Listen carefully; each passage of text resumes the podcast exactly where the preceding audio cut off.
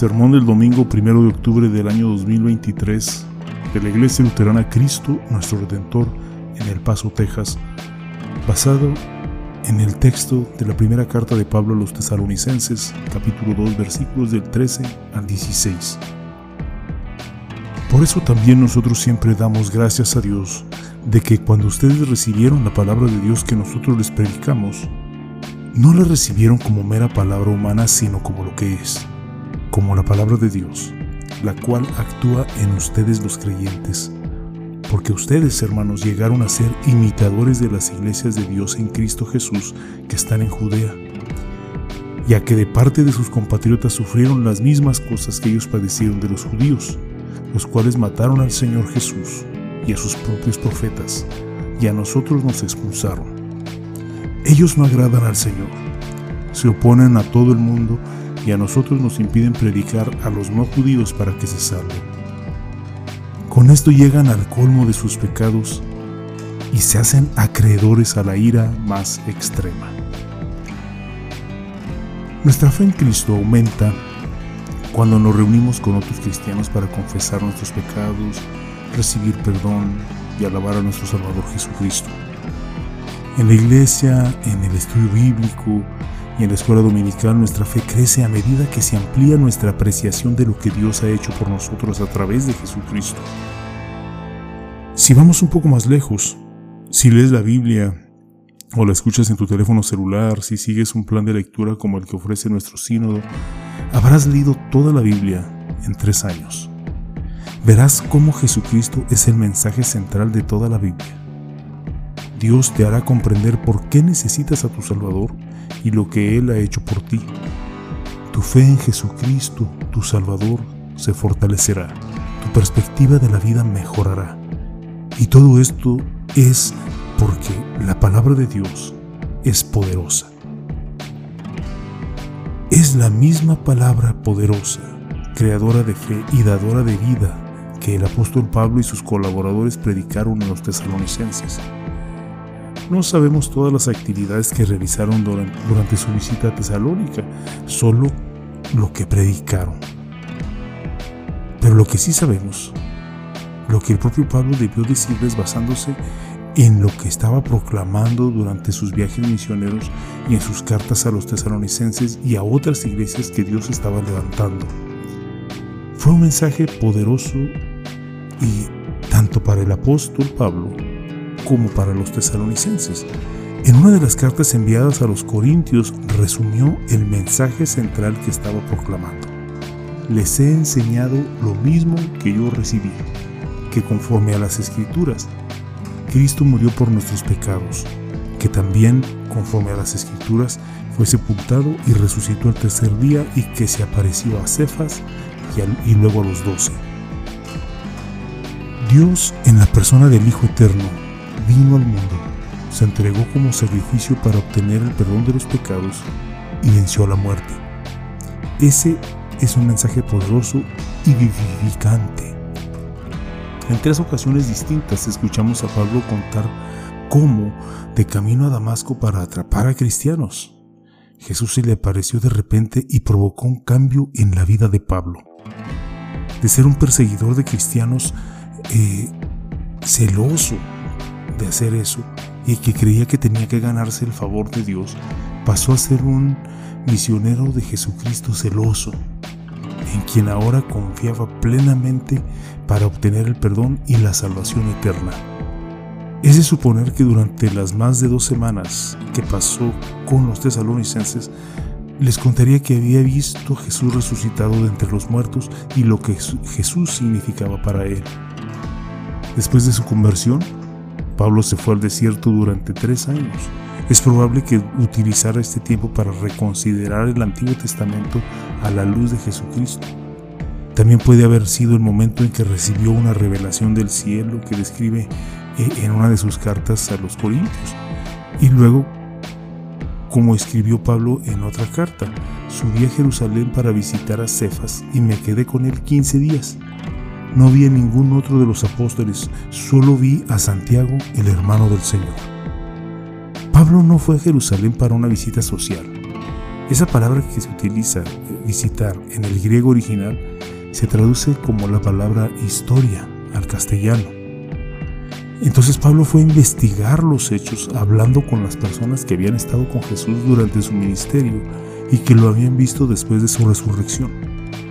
Vio a Cefas, el nombre judío de Pedro, y vio al hermanastro de Jesús, a Santiago, que llegó a la fe después de haber visto a Jesús resucitado de entre los muertos. Esta investigación es importante porque el mensaje que Pablo recibió de Cristo, de Cristo mismo, estaba respaldado por el testimonio de otras personas que habían estado con Jesús durante su ministerio, que habían visto a Jesús resucitado de entre los muertos y que habían estado presentes en Pentecostés, o al menos poco después en Jerusalén. Tenemos muchos ejemplos de esos testimonios. Tenemos el, testimonio de Pedro. Su posición y convicción tras la resurrección de Jesús y Pentecostés son indiscutibles. El testimonio de Santiago, el hermanastro de Jesús. El Evangelio de Marcos nos dice que los hermanastros del Señor, como Santiago, se oponían a Jesús durante su ministerio terrenal. Pero se produjo un cambio, al menos para Santiago, después de ver a Jesús resucitado de entre los muertos. Al igual que Pablo, un opositor a Cristo se convirtió ahora en un líder de los cristianos. El testimonio de Lucas. La tradición nos dice que Lucas escribió el Evangelio que lleva su nombre, así también como el libro de los Hechos. Y en Hechos vemos pruebas de que estuvo presente durante varios de los viajes misioneros de Pablo. Por lo tanto, Lucas investiga lo sucedido durante el ministerio de Jesús y nos relata los acontecimientos de lo que vive acompañando a Pablo. El testimonio de Timoteo. Timoteo se une a Pablo durante el, viaje misionero que incluye Tesalónica. Timoteo aprendió el Antiguo Testamento desde que era niño. El testimonio de Silas, el que acompaña a Pablo en este mismo viaje misionero y fue líder de la iglesia en Jerusalén y por, último el, el testimonio del Antiguo Testamento. Pablo, al igual que otros apóstoles, fue un estudioso del Antiguo Testamento, en el que se da cuenta cómo Jesús cumple todas las profecías sobre el Mesías esperado. La palabra que Pablo, Silas y Timoteo les predicaron a los tesalonicenses no era su propia opinión ni era un autoengaño incluía la revelación que Pablo recibió directamente de Jesucristo y también concordaba con el testimonio dado por Pedro, Santiago y otros líderes cristianos. Es más, todos estos líderes fueron testigos de cómo Jesucristo cumplió las profecías proclamadas en el Antiguo Testamento sobre el Mesías. Es, eh, por esto se elogia a los de Berea por examinar las escrituras todos los días para ver si era cierto lo que se les anunciaba por medio de Pablo. Por eso Pablo celebra que los tesalonicenses aceptaron el mensaje y no le recibieron esa palabra como mera palabra humana, sino como lo que es, como la palabra de Dios. El hecho de que la palabra de Dios es poderosa resuena en toda la carta de Pablo a los tesalonicenses. Les dice que esta palabra actúa en ustedes los creyentes, al igual que actuó en Pablo y sus colaboradores. Por eso Pablo nos proclama, no me avergüenzo del Evangelio porque es poder de Dios para la salvación de todo aquel que cree. A través de esta poderosa palabra, el Espíritu Santo crea la fe en el Salvador, como escribe Pablo a los Corintios. Nadie puede decir Jesús es el Señor sino por el Espíritu Santo. Nuestra fe no vino por decisión propia. Rechazaríamos instintivamente la palabra de Dios igual que muchos la rechazaron durante los viajes misioneros de Pablo y muchos la siguen rechazando hoy. Dios Espíritu Santo venció nuestra resistencia a través de su palabra. Gracias a Dios por su poderosa palabra a través de la cual creó la fe en Jesucristo dentro de nuestras almas. La palabra de Dios es tan poderosa, el Espíritu Santo actúa a través de ella con tal eficacia que también puede resguardar nuestra fe ante las adversidades. Por eso el apóstol Pablo agradece repetidamente a Dios cuando oye que los tesalonicenses siguen creyendo en Jesucristo a pesar de sufrir persecuciones y castigos, ya que los feroces enemigos del Evangelio de Jesús obligaron a Pablo a abandonar Tesalónica, este se había ido rumbo al sur, a Atenas. y más tarde a Corinto, dejando atrás a Silas y a Timoteo. Ahora Timoteo vino con Pablo y le contó que los tesalonicenses no estaban renunciando a su fe a pesar de la persecución. Se aferraban a Cristo a pesar de que la oposición era tan abominable como la que los cristianos judíos en Jerusalén enfrentaron a manos de sus compatriotas que rechazaban a Jesucristo. Su odio los llevó a la violencia como haber matado a Jesús, igual que sus antepasados habían matado a los profetas en tiempos del Antiguo Testamento. Ahora Timoteo trae a Tesalónica esta carta de Pablo, que conocemos como primera de, los, de los tesalonicenses. Donde quiera que Pablo haya estado, en el sur, ya sea en Atenas o en Corinto, se encontraba a más de 250 millas de Tesalónica.